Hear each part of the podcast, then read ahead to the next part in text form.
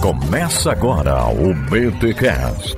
Teologia é nosso esporte.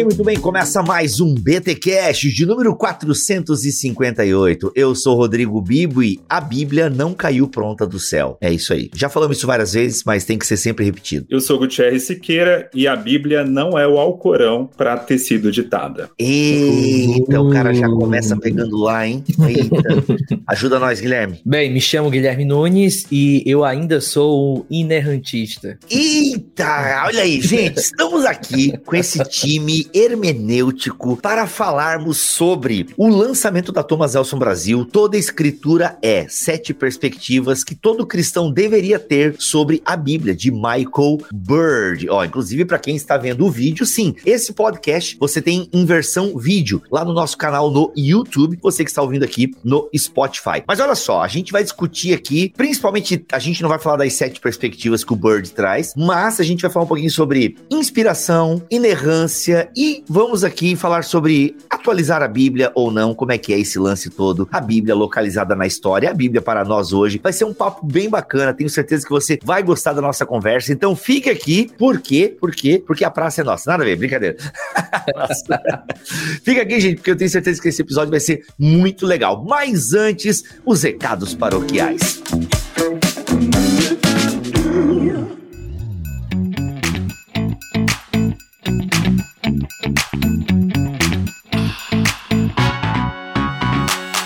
Recados paroquiais dessa semana, pessoal, está vindo aí o BTD. Sim, o encontro dos ouvintes do Bibotal, que agora em agosto, dia 20 de agosto, lá em Alphaville, Barueri, vai ser um encontro fantástico. Vamos ter a galera que grava BTcast aqui com a gente, tá? Vai estar lá. O Gutierrez não vai palestrar, mas sempre tá lá no evento. E ano que vem o Guilherme Nunes, que vai estar nesse podcast, vai ser um dos palestrantes do evento. E galera, vai ser um evento maravilhoso. Vai ter um pocket show do Guilherme Andrade, do Projeto Sola. Então assim, vai ser um sábado incrível. Eu quero muito você com a gente lá no BTD no dia 20 de agosto, tá bom? É o seguinte, muita gente falando, Bibo, eu não tô conseguindo ir porque o aéreo tá muito caro. Cara, eu amo vocês, eu curto demais vocês, mas o aéreo tá muito caro e, gente, eu concordo, o aéreo tá muito caro. O que, que nós pensamos? Vamos abrir então a inscrição para o BTD online. Sim, você vai poder acompanhar o BTD do conforto da sua casa e do seu celular online. Então, estão abertas as inscrições para o BTD online. Vai ser a programação transmitida ao vivo e você vai poder acompanhar. E quem comprar o online vai ter acesso ainda a um mês aquele conteúdo. Eu nem sei direito, eu não lembro agora, não sou eu que estou cuidando dessa parte. Inclusive, você que vai no presencial, vamos tentar dar um acesso para vocês também reverem, porque eu tenho certeza que as palestras serão incríveis. Fora que vai ter uma gravação de BTcast ao vivo lá também. Gente, sério, se você pode ir presencialmente, vai presencialmente. Se você não pode, tem a opção online disponível para você agora deste BTD 2020 2022, no dia 20 de agosto, que tem como patrocinadora e oficial a editora Thomas Nelson Brasil, a casa do Bibotalk, na publicação de livros aí e tal. E é a minha casa, né? Eu agora sou exclusivo Thomas Nelson, os meus livros pessoais todos sairão pela Thomas Nelson Brasil. O André Heinck e o Paulo On também, se não me falha a memória, estão ali agarradinhos com a Thomas Nelson Brasil e ela que está financiando aí esse evento para nós, tá bom, gente? Então assim, tá ajudando, né? Porque galera, eu vou, eu sou um cara muito honesto, galera sabe aqui, tá caro fazer evento pessoal. Tá bem caro mesmo. E se não fosse o patrocínio da Thomas Nelson, eu não sei se a gente conseguiria, tá? Eu até falei da outra vez que metade do ingresso que a gente tá cobrando é para cobrir o coffee break. É, galera, para cobrir. Vai ter café o dia inteiro no evento, porque eu quero café o dia inteiro lá, pra ficar ligadão. E, enfim, e a gente vai oferecer um coffee break bacana. Não vai ser assim o, meu Deus, eu nunca vi um coffee break tão bom na minha vida. E também não vai ser só café com pão de queijo. Não, vai ser um coffee break bacana. Mas, cara, tá tudo muito caro. Bem, quem é pai de família ou mãe de família, quem sustenta uma casa, sabe do que eu tô falando. Então, galera, é um precinho realmente para todo mundo ir e o online também tá um preço bem acessível. Então garanta de alguma forma a sua presença no BTD 2022. Simbora para esse tema que tá bom demais. Meus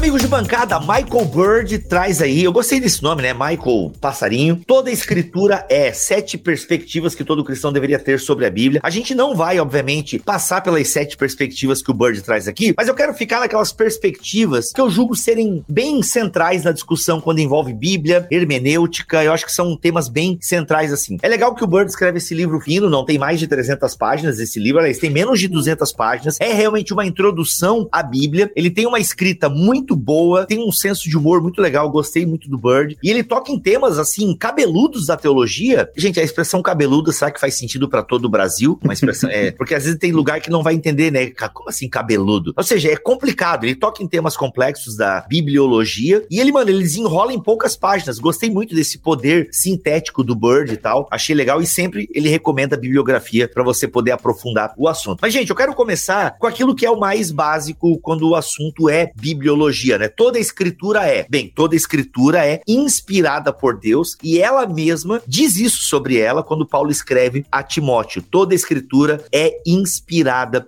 por Deus. E eu acredito que existe no movimento evangélico, para ficar somente dentro da nossa bolha, uma certa confusão quando o assunto é inspiração. E eu queria que vocês me ajudassem a partir do Bird. E claro, se vocês discordam também da tese do Bird, eu acho que é legal a gente também poder conversar um pouquinho aqui sobre como é que vocês entendem esse conceito da inspiração. A Bíblia é inspirada por Deus. O que isso significa para vocês? Bem, se quiserem dizer o que isso não significa, também é um caminho possível. Então, quando a gente fala de inspiração, estamos falando do processo de como a Bíblia foi produzida ou como ela foi formada, de alguma forma, como que esse processo se dá na relação entre o escritor humano e aquele que é o escritor por excelência da Bíblia, ou o autor por excelência da Bíblia, melhor dizendo, que é o próprio Espírito Santo. Então, como que funciona essa dinâmica? Como que foi? Esse é o debate da inspiração, que é um debate importante, porque como os cristãos, de maneira geral, isso não é exclusividade dos evangélicos, é um conceito cristão, que a Bíblia é a palavra de Deus, aí a gente precisa debater, ok, a Bíblia é a palavra de Deus, mas como que ela se tornou a palavra de Deus? Como que ela foi formada? Deus foi lá e falou, e ditou, e simplesmente mandou alguém escrever um texto, Deus deu visões, sonhos, ou a pessoa estava escrevendo sem ter a mínima ideia que estava sendo usada por Deus, mas o Espírito Santo estava inspirando ela a escrever aquele texto. Então, há várias formas da gente entender essa inspiração, e eu acho a provocação do, do autor, do Michael Bird, bem interessante, porque uh, tem formas muito mecânicas da gente entender a inspiração, que são perigosas, que não tem a ver com a dinâmica de fato como a Bíblia foi escrita,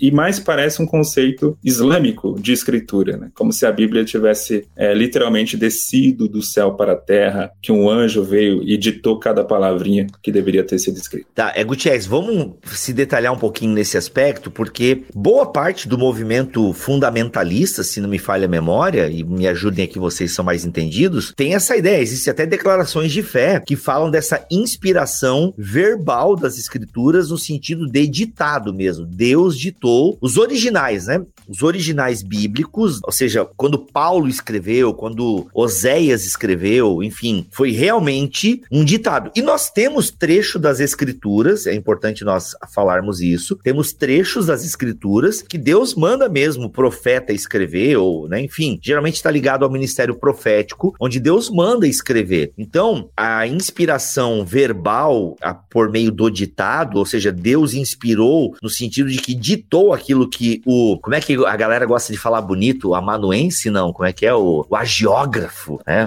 O agiógrafo, é, né? É muito comum. A galera, a gente aprende umas palavras difíceis e já quer falar. Mas o falando sério agora, o, o, autor, né? O inspirado, o agiógrafo e tal, ele realmente estava ouvindo Deus falar e tal, e ele ia escrevendo. E alguns textos bíblicos parecem dar essa indicação de que parte da Bíblia foi ditada. Como é que a gente lida? Porque se não é isso, que inclusive nós temos irmãos na fé que defendem, explica um pouquinho isso aí para nós melhor. Então, na verdade, tem duas posições dentro do, do movimento mais conservador ou fundamentalista. Tem a teoria do ditado, que é uma coisa, e a teoria da inspiração verbal, que é outra. Qual é a diferença? A teoria do ditado, que não é tão popular assim, já foi no passado, mas hoje não é. A teoria do ditado diz literalmente que Deus ditou, ditou de maneira direta ou não, cada palavra do texto bíblico. Então, toda palavra é ditada por Deus. Deus. Deus escolheu aquela palavra e não um sinônimo, por exemplo. E existe a teoria da inspiração verbal, que é muito popular entre os evangélicos, que não entende que Deus ditou literalmente cada palavra, mas entende que, de alguma forma, o texto escrito, ele teve ali uma inspiração de Deus para que ele tivesse aquele formato. Formato esse que obedece, sim, às características literárias de cada autor, a formação de cada autor, a personalidade de cada autor, só que, de alguma forma, Deus direcionou que o texto é, chegasse naquele formato. Então, assim, a diferença básica, Bíblia, é que um vai pensar que a inspiração é tão direta que basicamente o autor humano é quase quase um processo espírita, né? Que ele simplesmente então, vai escrever. Abra um parênteses aí, porque já teve espírita corrigindo a gente aí, tá?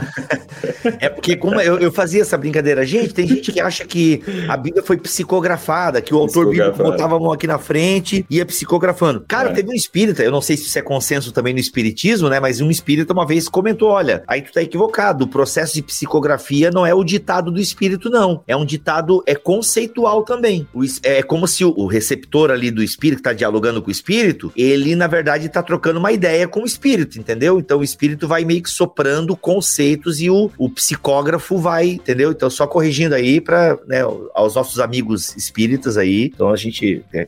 É. falei, mas... você crente que tá ouvindo, eu falei amigos, tá? Antes que alguém venha dizer aí. É, macroecumenismo aqui não, para. então, essa é a ideia. E outra diferente, que é mais popular entre os evangélicos de maneira geral, é que é uma inspiração de palavras, mas não uma determinação direta, tá? Então tem essa diferença. É importante a gente distinguir, porque a teoria do ditado ela não é tão popular assim. Tem alguns ainda que pensam isso, mas mesmo os fundamentalistas têm deixado ela de lado. Sim. O que, que tu acha, Gui? Suas contas, seus dois centavos. É, eu acho que quando o texto bíblico ele fala sobre inspiração, até a própria palavra ela pode é, significar alguma coisa que talvez o autor bíblico não queira, né? Assim, para nós hoje. A ideia de inspiração, talvez, para alguns, que lá é a ideia de theopneumafos. Lá a ideia seria não que há uma inspiração como um artista, mas a ideia seria de soprado. Não é algo que vem de dentro dele. Ao contrário, a própria palavra indica algo que vem de fora dele, soprado para ele. Agora, esse termo em contexto de 2 Timóteo capítulo 3, verso 16, ele não diz como isso aconteceu. Ele não ele não tá ali explicando e Paulo não se detém como esse soprar de Deus aconteceu e qual foi o processo. E quando a gente começa começa a olhar a própria Bíblia, o que ela afirma dela mesma, a gente vai observar, como você falou, Bíblia, que tem determinados momentos que o autor diz: olha, foi me dito em alta voz, escreve essas coisas. E aí ele escreve. Então, quando ele vai entrar nessa questão mais detalhada de revelação profética, há escrita. Mas a gente não vê esse mandamento tão explícito assim nas cartas paulinas, por exemplo, nos evangelhos. E o que, que a gente observa? A gente observa que quando a gente entende o processo complexo da formação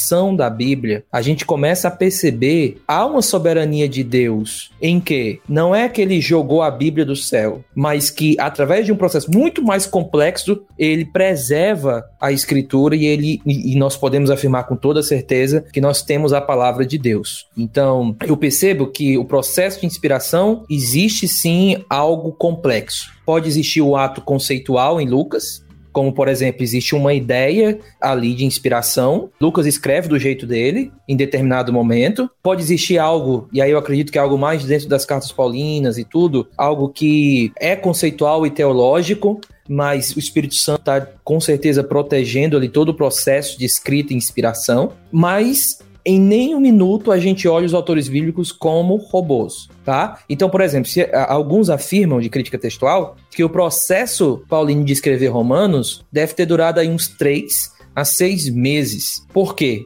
Porque ele passa os seus. Ele tem esboços, que chamaria de pergaminho. Ele pega aqueles esboços e agora vai montar uma pregação, como se fosse uma pregação ou um livro. Ele monta aqueles esboços, a ordem, e passa para o seu amanuense. No caso, era Técio.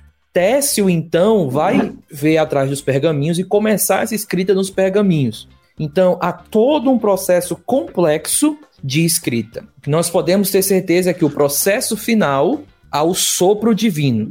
Agora, os pormenores, a gente tem que ter muito cuidado para a gente não estabelecer uma doutrina que a própria Bíblia não afirma.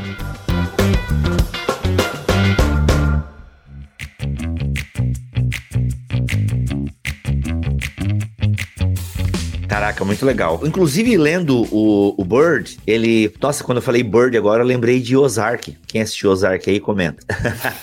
que era os Birds também. Mas enfim, uh, lendo o Bird, ele deu uma refinada no meu conceito de inspiração. Porque o meu conceito de inspiração, até tava conversando com o Guilherme aqui nos Off Topics, era um conceito bem fluido, assim. Eu tinha aquela ideia de que, mano, o autor tava ali, Lucas, ou Oséias, ou Amós, ou sei lá, Isaías, ou Marcos, e ele tava com uma ideia de escrever e Deus tava ali, entendeu? Tipo, junto nessa ideia, nessa mistura. Então eu tinha uma ideia bem fluida de inspiração. Eu tinha esse conceito, assim, de que Deus estava junto ali trocando uma ideia, mas muito livre. A minha ideia de inspiração era bem fluida, ou seja, essa ideia de que é um conceito, é uma ideia conceitual. Existe um. É, é perpassado pelo Espírito Divino esse conceito, mas o cara escreve a partir da sua realidade, a partir do seu conceito. Tem um outro dado que a gente tem que também admitir: é que o escrito bíblico, muitos deles passaram por revisões, o próprio Antigo Testamento, o Pentateuco, por exemplo, Isaías, você tem a escola de profetas, os sacerdotes que vão revisando esses textos. Então, tá tudo perpassado pelo Espírito Santo. Só que daí eu descobri que essa minha ideia, ela estava muito próxima do que o Bird chamou de inspiração como endosso divino. E aí ele, tipo, o que é o endosso divino? O cara escreve, ou a mulher escreve, temos temos autoras bíblicas agora, deu mó branco aqui, gente. Débora, né? Débora, sei que Débora escreveu a parte de, dela em juiz, não, né? Foi uma. Não. Cara, a gente não tem autora bíblica Hum, não temos Não mulheres. que a gente saiba.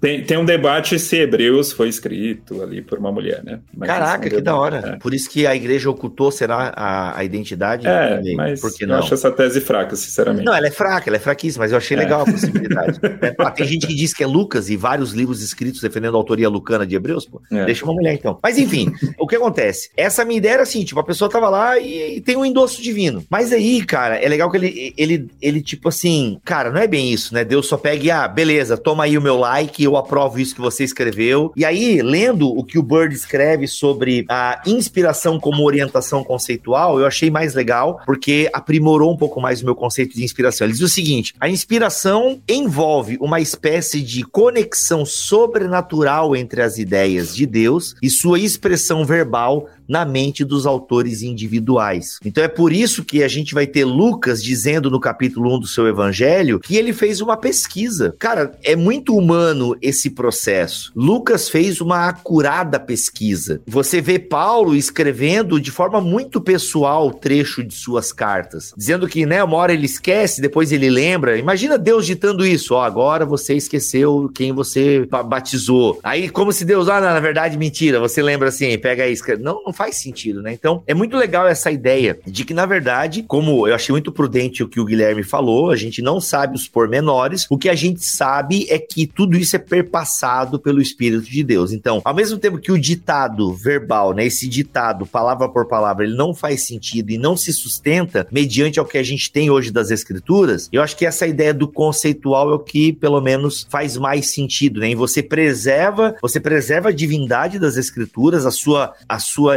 origem divina, ao mesmo tempo em que você não transforma os seres humanos em meros, em meras canetas do espírito, né? Eu acho assim essa ideia interessante. Não sei o que vocês me dizem. Sim, sim. Até ele lembra um conceito bíblico do Espírito Santo, que é o Espírito Santo conduzindo pessoas. Inclusive o próprio Lucas fala isso de Simeão, que Simeão ele é levado pelo Espírito ao templo. Então vamos imaginar essa, essa cena. Simeão sabia o caminho. É, ele já deve, é, ele era velho provavelmente já tinha ido várias vezes ao templo, mas naquele momento o Espírito o conduziu ao templo. Da mesma forma é o processo da escrita bíblica. Você sabe alguns conceitos teológicos, judaicos, você tem uma formação religiosa sólida, e aí o Espírito Santo conduz a determinado assunto, a determinado tema, para que você ponha no papel e isso mais à frente seja reconhecido como canon bíblico. Né? É um processo relativamente simples, a forma como Deus age, Espírito Santo age, porém para a gente entender hoje é, o processo como um todo realmente tem essa complexidade. Gui, não sei se quer dar alguma contribuição sobre isso, senão eu já tenho uma próxima pergunta engatilhada aqui. É, eu diria só que é bom a gente lembrar que o processo de inspiração ele começa de Deus até preparando os próprios autores bíblicos. A gente pode pensar, por exemplo, que Paulo, por onde Paulo passou, o que Paulo experimentou, as escolas que Paulo passou são escolas que o preparou de certa forma para escrever do jeito que ele escreveu. Então, o produto final final vem do Espírito Santo. E a gente pode dizer que o próprio Deus estava é, regendo, vamos colocar assim, algo bem Van Rosiano aqui, havia uma, uma grande sinfonia acontecendo desde o início da vida desses caras, desde o processo de estudo deles. Então, é Deus dando a sua palavra da forma que ele deseja. Então, há também uma supervisão, você falou, né? A gente vai falar de supervisão. Talvez a gente pense em supervisão somente na hora da inspiração, porque a gente tem uma ideia de que inspiração é que o cara de repente sente Deus e vai começar a escrever. Mas a ideia do Espírito Santo ali é até no processo de estudos dele, até no processo de formação de um esboço, de uma pregação que nunca entrou na escritura. Ali há um preparo psicológico, intelectual daquele autor. Né? Então, eu diria isso, assim, que Deus preparou até a linguagem, até o autor, tudo, porque ele, a supervisão não é só num ato inspiratório de, de artístico, mas é a inspiração como um todo.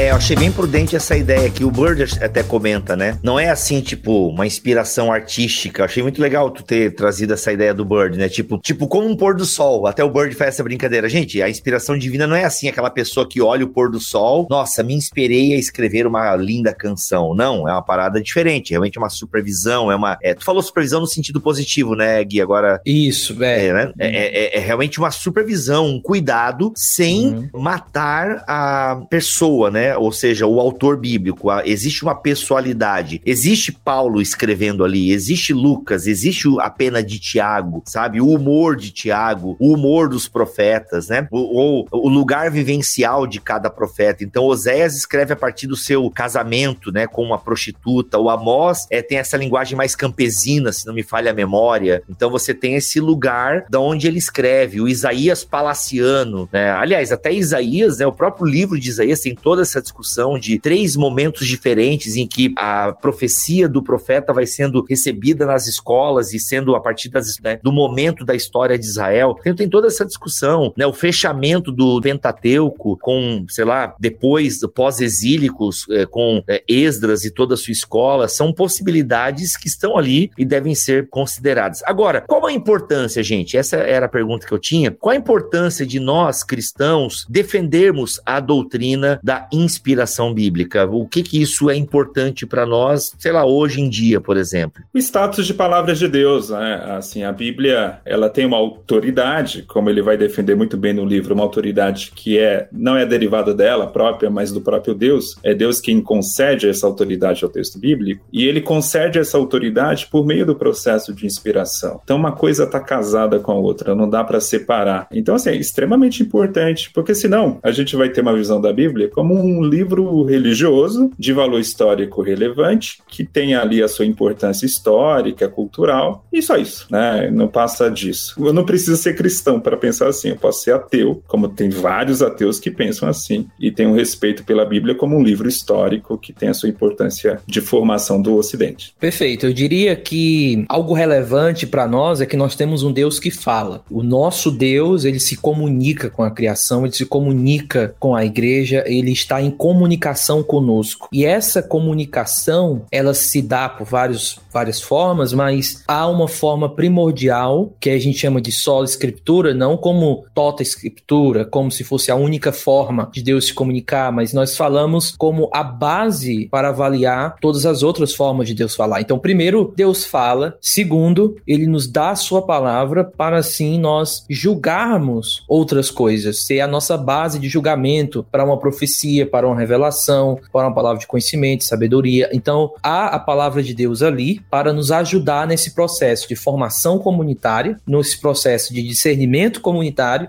nesse processo de edificação pessoal e muitas outras coisas. Então acho que o que fica assim para mim é Deus fala. Muito bom, Deus fala. É isso aí, gente. Legal, esse status da palavra de Deus é legal. E aqui o Bird ainda coloca o seguinte, vou ler para vocês na página 63, achei muito legal essa ideia que o Bird traz aqui, ó. Deus não inspira os autores a escreverem curiosidades para serem arquivadas no fundo de sua mente para a recuperação posterior. Deus inspira os autores bíblicos a compor uma gama diversificada de gêneros como os relatos da criação, códigos de leis antigas, poesia hebraica, profecia, evangelhos, epístolas e até mesmo um apocalipse, a fim de nos moldar a mente e imaginação de acordo com a visão de mundo centrada em Deus. A palavra inspirada de Deus alcança uma miríade de efeitos que podem ser melhor resumidos como ensinar, repreender, corrigir e treinar na justiça, como diz em 2 Timóteo 3,16. E aí, gente, enfim, depois ele vai explorar mais esse tema lá no capítulo 6 desta obra aqui. Toda escritura é sete perspectivas que todo cristão deveria ter sobre a Bíblia. Aqui eu já digo o seguinte: essa obra aqui, gente, tem que estar na sua biblioteca, tá? Tem um preço bem acessível, bem bacana. Os links para você adquirir estão aqui na descrição deste BTcast, tanto em bibotalk.com como também você que está assistindo no YouTube, beleza? O link está aqui. Galera, outro ponto também interessante agora para nós discutirmos sobre a Bíblia, toda escritura é inerrante. É um termo que eu tenho um certo arrepio, porque eu vejo as pessoas falando, na minha opinião, absurdos no quesito inerrância. Como ah, a Bíblia não tem erros, tá? Não tem erros como? Né? O que, que você quer dizer com não tem erros? Então, eu acho um assunto meio delicado, porque se a gente não localiza direito, vai ter erro né? Então, assim, um exemplo, né? As pessoas preferem negar a ciência para defender uma leitura bíblica por conta da doutrina da inerrância, né? Eu já ouvi pessoas dizendo, não, que se a Bíblia dissesse que Moisés atravessou o Mar Vermelho de jet ski, eu ia acreditar. Então, assim, umas coisas assim que não, às vezes não faz sentido, né? Você anula conhecimentos, você anula interpretações do segundo livro de Deus em detrimento de uma doutrina da inerrância.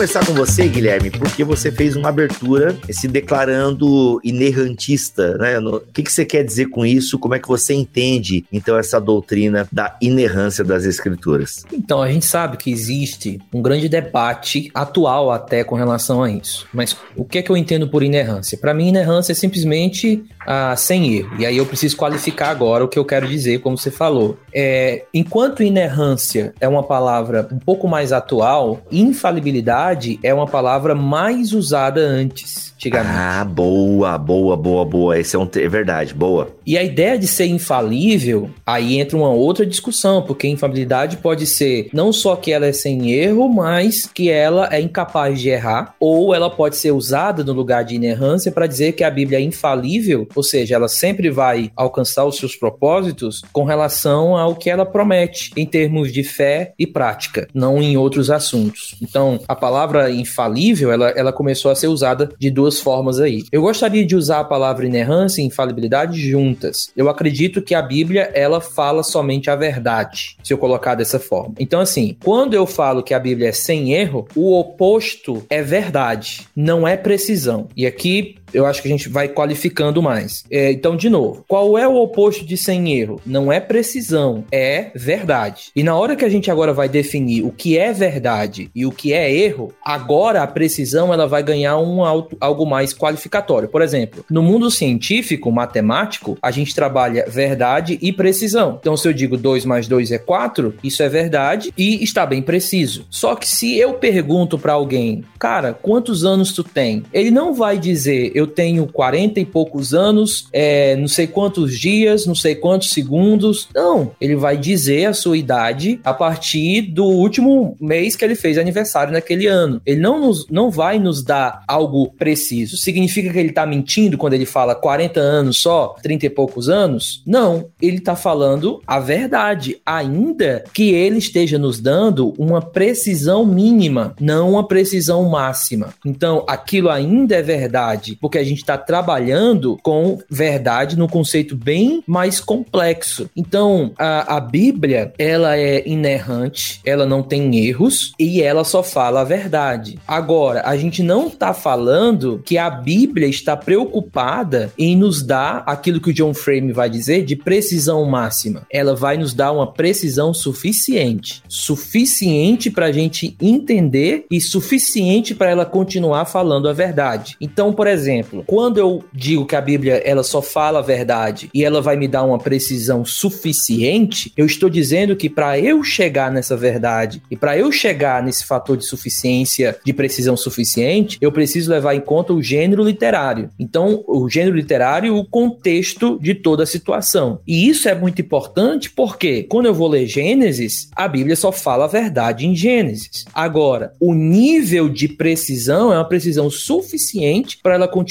falando a verdade e outra, aquilo que ela disse suficiente está envolvido também com seu gênero poético ou alguns que defendem o gênero histórico. Então, para revisar, a minha ideia seria: quando inerrantistas falam que são que a Bíblia não tem erros, pelo menos ah, os inerrantistas que não são muito fundamentalistas assim, eles não estão falando que vai existir uma precisão gramatical absurda, que vai existir uma precisão em toda a descrição dos fenômenos da natureza, que vai existir o, o, algo exato ali para ser dito. Não, está dizendo que existe uma precisão suficiente, onde tudo que ela fala, ela continua sendo verdade. A gente usa isso no nosso mundo e a gente considera verdade essas coisas, ainda que a gente não exija da descrição uma precisão máxima. Então é mais ou menos isso que eu entendo como inerrância. Cara, muito legal. É, duas coisas que eu observo a partir da tua fala é essa questão de gênero literário. Infelizmente, por muitos não conhecerem o mínimo né,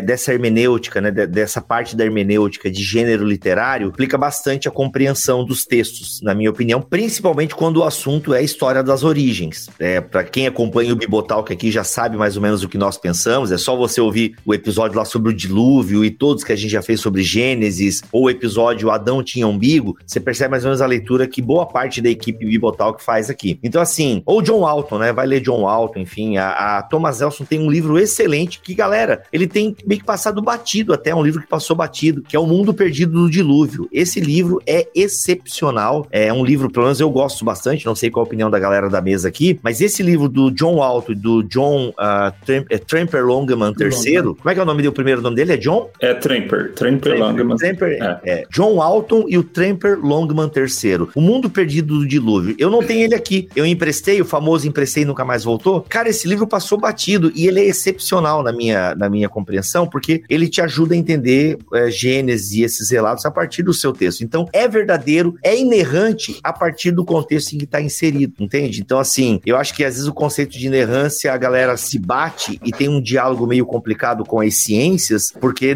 na minha opinião, está lendo o texto de uma forma que ele não quer ser lido, né? E que não é o jeito certo de o ler. Ou você tem também um outro, não sei como é que vocês lidam com isso, mas você tem os evangelhos, você tem quatro evangelhos, sendo que às vezes, no que diz respeito aos evangelhos sinóticos, você tem o mesmo evento sendo narrado de forma diferente. Você tem o mesmo evento que tem, às vezes tem personagem a menos, outro coloca mais um personagem na mesma história, ou são histórias separadas, a gente não sabe, enfim. A galera tenta harmonizar, mas tem coisa que não dá para harmonizar. Aí o outro argumento é, não, mas é que nos originais não tinha essa confusão. Cara, esse argumento, ele não me serve, porque eu, eu não tenho os originais. Né? Uhum. Então, é argumento... importante notar, Bíblico, que esse ponto é que inerrantistas como Carson, por exemplo, ele não apela para os originais para poder apelar para uma harmonização. Ele apela só para questões literárias, onde cada um está preocupado com o seu texto ali, fazendo algo de, do ponto de vista da sua literatura. Então ele vai buscar detalhes da história que o outro não vai buscar, porque eles estão ali procurando os seus detalhes. E outra, aí mais uma vez entra do que eu falei, o oposto de ser de não ter erros não é precisão máxima. O oposto de não ter erro erro é verdade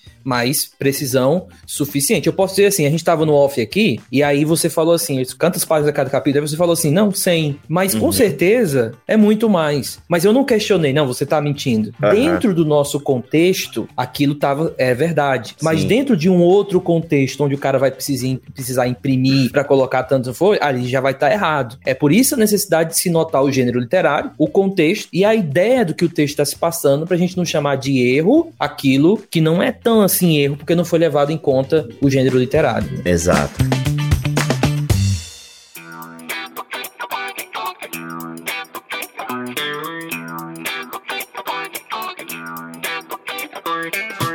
E tem outro ponto também que eu penso que a galera às vezes não entende, que é o judeu contando história. A nossa mente positivista é muito preto no branco, um mais um é dois, né? É como você, o exemplo que você falou. Não, não, cara, não é 100 páginas, é 113 páginas. Você tá errado. E não entende que o judeu contando história, ele é, ele é hiperbólico. Ele é hiperbólico. É, se você pega, por exemplo, Josué. Josué é um livro que se você não entender hipérbole, você vai ficar desesperado. Meu Deus, tá cheio de erro, porque Deus mandou matar todo mundo e disse que matou todo mundo, mas 10 capítulos depois tem gente lá de novo na Terra e não matou. Mas se você não entender hipérbole e exagero, aí você fica desesperado mesmo. E aí, Gutierrez? Pois é, eu acho que o grande alerta aqui do livro é que a gente precisa entender que o debate da inerrância é um debate amplo, tem várias posições, tem a posição mais conservadora ou fundamentalista que vai afirmar que não há nenhum erro de nenhuma natureza. Outros vão dizer, não, tem uma inerrância na sua mensagem, é, na sua ética, porém pode ter algum erro geográfico, histórico, etc. Existe o debate. É, eu posso ter a posição A ou a posição B.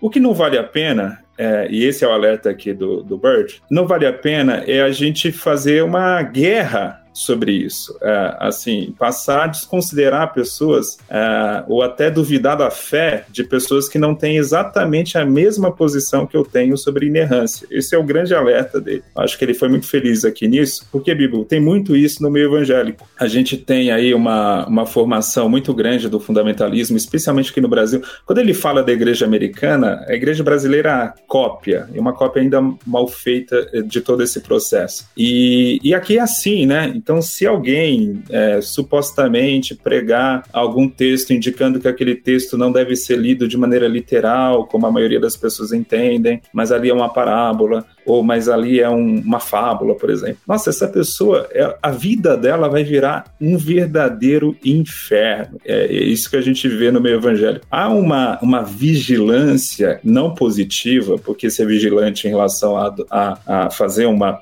preservação da doutrina cristã é um exercício cristão, mas há uma paranoia que a gente deve tomar muito cuidado, tá? Eu sou evangélico, eu defendo a inerrância, eu entendo que a Bíblia não tem erros, é, mas eu não vou jogar no inferno um irmão que não entenda dessa forma. Senão estaria jogando no inferno pessoas maravilhosas, como o, o Bonhoeffer, por exemplo, ou outros tantos na história do cristianismo, que não pensaram exatamente assim. Então, esse alerta eu, eu queria destacar que é um alerta do livro, e, e vale a pena a gente pensar de que uh, a igreja evangélica brasileira e a americana também, ela tem um conceito muito elevado da Bíblia. A Bíblia é a palavra de Deus, inerrante, infalível e tal, mas não lê a Bíblia, mas não estuda a Bíblia, mas não entende nada da Bíblia. Eu fico assistindo, às vezes, alguns filmes americanos, por exemplo, alguns seriados, como aquele seriado Demolidor. Cara, eu pego o Demolidor, de vez em quando eu fico revendo os discursos do padre, que ele fica falando com o Mather. Uhum. É, a pregação daquele padre é mil vezes melhor do que várias, várias pregações que eu já ouvi nas igrejas evangélicas, sabe? E ali foi um texto escrito provavelmente por um cara que nem cristão é. Então, assim, caramba, cadê esse amor pela Bíblia se refletindo em uma boa teologia? A bem boa. da verdade, que a igreja evangélica americana e brasileira ela é muito boa em exaltar a Bíblia, mas na hora de estudar ela a fundo, é uma verdade. Olha aí, já, já ficou puxão de orelha, hein? Já ficou puxão de orelha.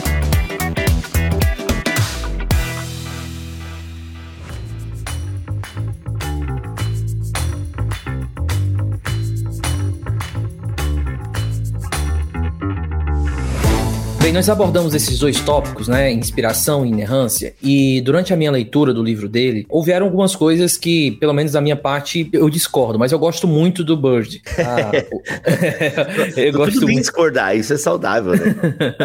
quanto, mais, quanto mais eu ando com gente inteligente, cara, é muito legal. Eu já falei isso no BTcast, guarda tua crítica aí, não esquece. Né? Se o cara abrir um parênteses aqui, pra galera entender. Eu conheço muita gente inteligente. Conheço, graças a Deus, eu tenho amigos inteligentes. E é muito legal que tem aquele amigo que eu acho ele mega inteligente, assim, tipo, meu, esse cara, mano, ele é muito inteligente. Aí eu sento com outro amigo inteligente que de repente fala, não, mas o que o cara falou lá, cara, eu não concordo. Por causa disso, eu falei, caraca, mano, aquele meu amigo inteligente, ele não é irrefutável, né? Ele tem, ele pode, tem, tem gente tão inteligente quanto que pensa diferente e apresenta uma outra perspectiva. Aí a galera, é, gente como eu, que fica, a gente fica meio assim, mano, achei tão legal, cara, é verdade isso aí, mano. Aí de repente senta com o outro e fala, é, mas eu acredito, a gente é tão perdido que a gente, não, mas eu acredito nisso aí também, cara, né? E aí a gente tenta fazer uma síntese e tal, é, é muito louco. Assim. Então, gente, discordar é super, é, é super natural, normal. Isso não invalida, né? Imagino que isso, o que o Guilherme vai falar agora, que eu não sei o que, que é, que dependendo do que for, eu até nem vou deixar sair do podcast. Mas assim, né, não invalida a obra do cara, mano. Que vai lá, Vai lá, Gui, o que, que você não Sim, com certeza. ou não concordou com a tese do Bird aqui? O Bird, ele faz uma crítica à Declaração de Chicago. E ele já é bem conhecido por essa crítica que ele faz desde 2012, por aí. Nessa crítica, ele fala que boa parte da confissão da, da Declaração de Chicago, ela envolve mais interpretação do que declaração do que a Bíblia diz. Então ele chega a dizer em alguns momentos que, por exemplo, a criação, é, quem assinar a, a, Declaração de Chicago precisa assinar também ser um criacionista de terra jovem. Uhum. Uh, e, e, isso para mim é complicado porque, prim, primeira coisa, né, eu, eu sei que Declaração de Chicago precisava de uma atualização, inclusive eu sugiro a atualização do artigo 4 só, só para esse ponto, eu sugiro uma atualização ou adicionar um ponto, mas é, dizer que é mais uma interpretação, só interpretação e de que os autores precisam assinar, por exemplo, ser criacionistas da Terra Jovem,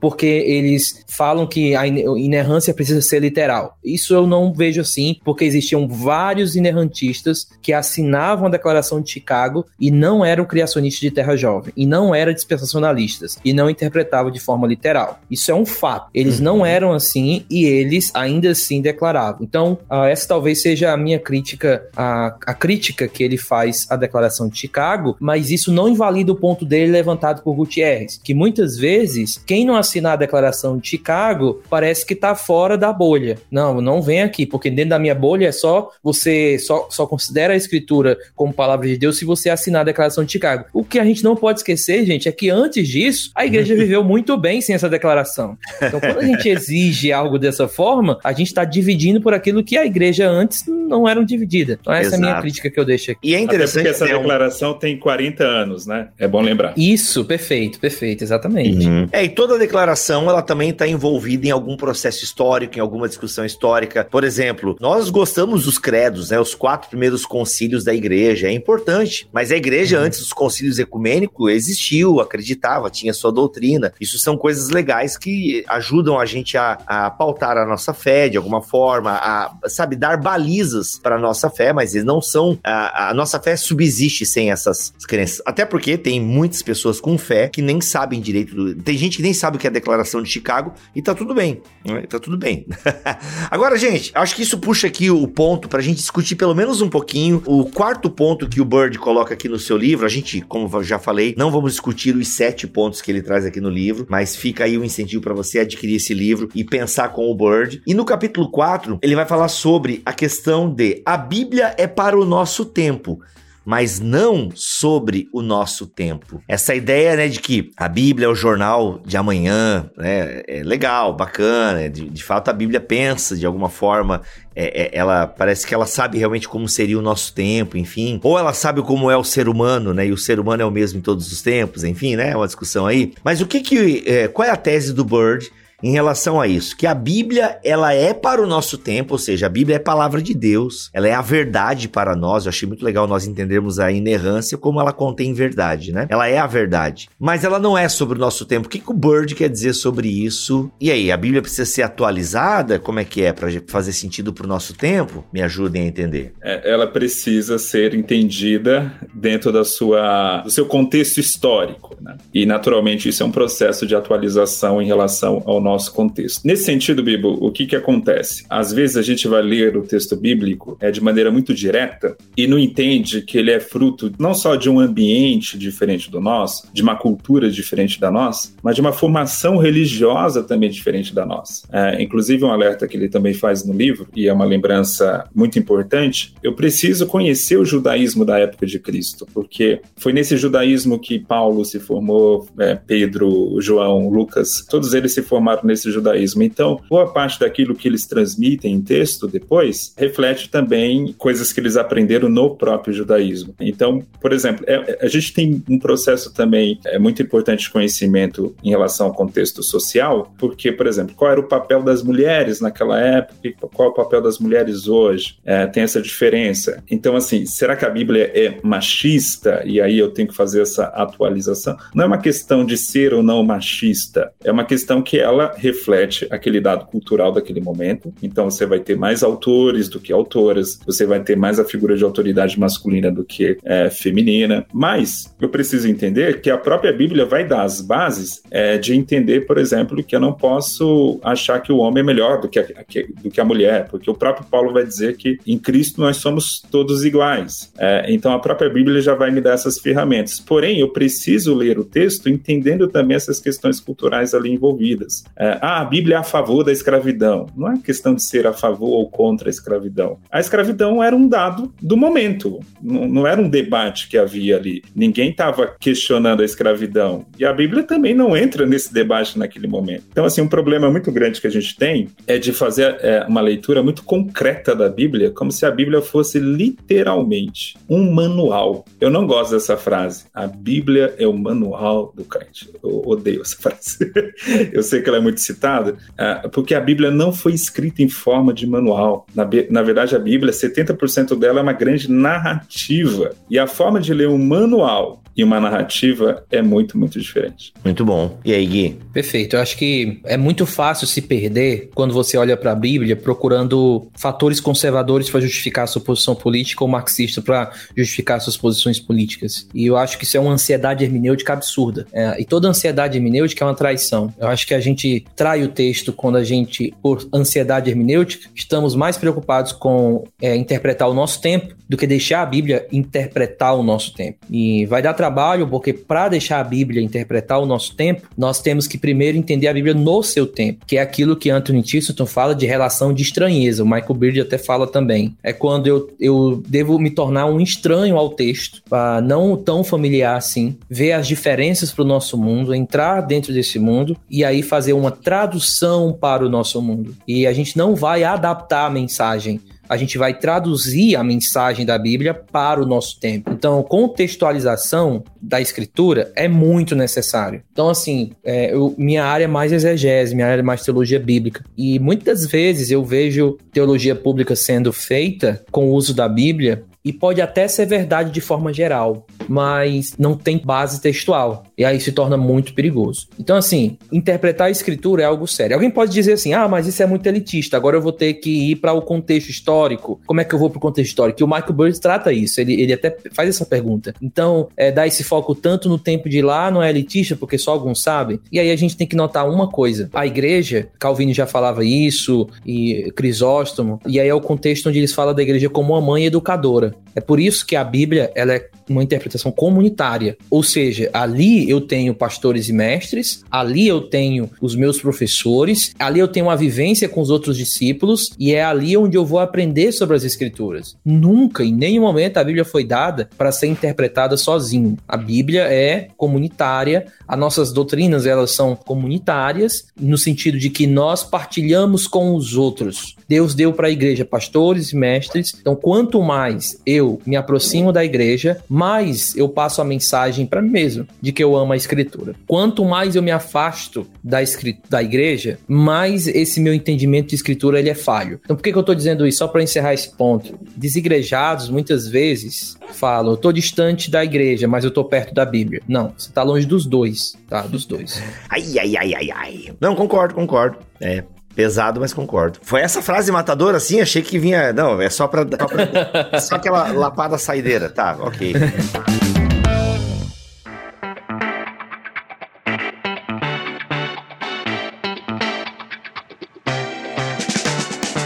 Eu quero deixar também claro, Bibo, e eu acho que vocês perceberam isso, parece que é um livro que fica batendo mais nos conservadores, inerrantes, que se apegam a isso. Cara, mas o capítulo 3, ele bate pesado nos progressistas. É um capítulo mega divertido também. Eu, eu ri muito lendo esse capítulo, porque assim como os conservadores têm essa mania de às vezes ler o texto sem o seu devido contexto, contexto histórico, cultural, desprezando tudo isso e achando que a Bíblia caiu do céu por um anjo para dois 2022, ele faz uma crítica aos progressistas no seguinte sentido, de pincelar da Bíblia só aquilo que, que na verdade serve como uma frase de efeito para algum programa social do momento. Boa. Então, é assim, eu achei bem divertido isso porque ele até brinca com isso, né? Tipo, a Bíblia só serve para mim naquilo que eu vou escavando ela ali, naquelas partes progressistas dela. Quando fala de justiça social, os profetas criticando os ricos, os poderosos, mas nas outras partes, não, isso é fruto de, de uma mente atrasada, não iluminada, de uma mente ah, é, de um tempo que a gente deve jogar fora porque é fruto de um racismo, misoginia, etc. Então, assim, essa seletividade da Bíblia também é bem perigosa. Então, nosso compromisso uhum. evangélico com a palavra não deve nos levar nem a ler a Bíblia de modo irresponsável, como se ela fosse uma teologia sistemática do Gruden, feita em 2022, e nem uma leitura pincelada da Bíblia, como se ela fosse mero, como, como chama? Caixinha de promessas. Uma, uma caixinha, é, como se fosse uma caixinha de slogans politicamente corretos. Uhum, muito bom, muito bom. Gente, olha só, sete capítulos, tem A Bíblia não caiu do céu, dois, A Bíblia é divinamente inspirada, humanamente composta, a escritura é normativa, não negociável, a Bíblia é para o nosso tempo, mas não sobre o nosso tempo. Cinco, devemos interpretar a Bíblia de forma séria, mas nem sempre de forma literal. Seis, o propósito das escrituras é conhecimento, fé, amor e esperança. Sete, Cristo é o centro da Bíblia cristã. Ainda tem dois apêndices, então, gente, livro com menos de 200 páginas que aborda questões muito importantes sobre a palavra de Deus. E sim, diria que é um livro que pode iniciar muito bem você na bibliologia. Não é complexo, o Bird escreve muito bem, então, assim, mas você vai ter acesso a uma discussão acadêmica sem aquela linguagem acadêmica. Então, o Bird ele quer realmente que você entenda sete questões importantíssimas sobre a palavra de Deus, tá? Essas sete perspectivas que todo cristão deveria ter sobre a Bíblia. Então, como ele quer alcançar todos os cristãos que sabem ler, que são alfabetizados, ele é bem tranquilo na escrita, tá bom, gente? Então, ó, fica aí, Michael Bird, toda escritura é lançamento da Thomas Nelson Brasil. Os links para você adquirir essa obra estão aqui na descrição deste podcast em bibotalk.com ou também você que está assistindo no YouTube. Muito obrigado, Gutierrez, pela sua presença aqui, cara. Gutierrez, que inclusive é autor da Thomas Nelson Brasil, com seu livro, que eu nunca sei o nome, porque o nome é uma tese de doutorado, é Autoridade Bíblica no Espírito, do Poder Não. do Espírito Santo. É. Autoridade Bíblica e Experiência no Espírito, que é um livro de hermenêutica, então quando você lê o Michael Bird, você depois vai ler o meu livro lá, Olha. É, porque um complementa o outro de alguma forma, acho que vai ser muito... E, Bibo, eu hum. Tenho que falar isso, eu sempre fico feliz quando eu venho aqui no Bibotalk para uhum. não falar de pentecostalismo. Olha eu aí. amo pentecostalismo, entendi, mas eu não entendi. sou uma nota só. Exato. Eu entendi o recado, Gutierrez. Eu entendi, eu entendi o recado. Entendi o recado. Tudo bem. Tudo bem. Você vai voltar para falar de outros temas aí. Aliás, falar em hermenêutica, né? O livro do Gutierrez com Kenner, né? Envolve uma questão da hermenêutica, de um viés pentecostal. O Pensando em Línguas, do J.K. Smith, também, né? Da Thomas Elson Brasil, tem uma pegada hermenêutica. O J.K. Smith, o outro autor também, que é a Thomas Elson lança, né? Tem um livro sobre hermenêutica, a queda da interpretação, que inclusive no perfil do, do André Heinck, ele fala um pouquinho sobre esse livro, enfim. Mas o, o livro que você tem que ler agora sobre bibliologia é Toda a Escritura é. Nunes, muito obrigado pela tua presença mais uma vez aqui no BTcast, cara. Valeu mesmo. Prazer meu e pode contar comigo aí para tudo. Tamo Contamos, aí. inclusive no Guilherme Nunes, se Deus assim permitir, autor da Thomas em 2023, ó. Eita! Os projetos, os projetos não param. É isso, gente. Voltamos a semana que vem, se Deus quiser assim permitir. Fiquem todos na paz do Senhor Jesus. Este podcast foi editado por Bibotalk Produções.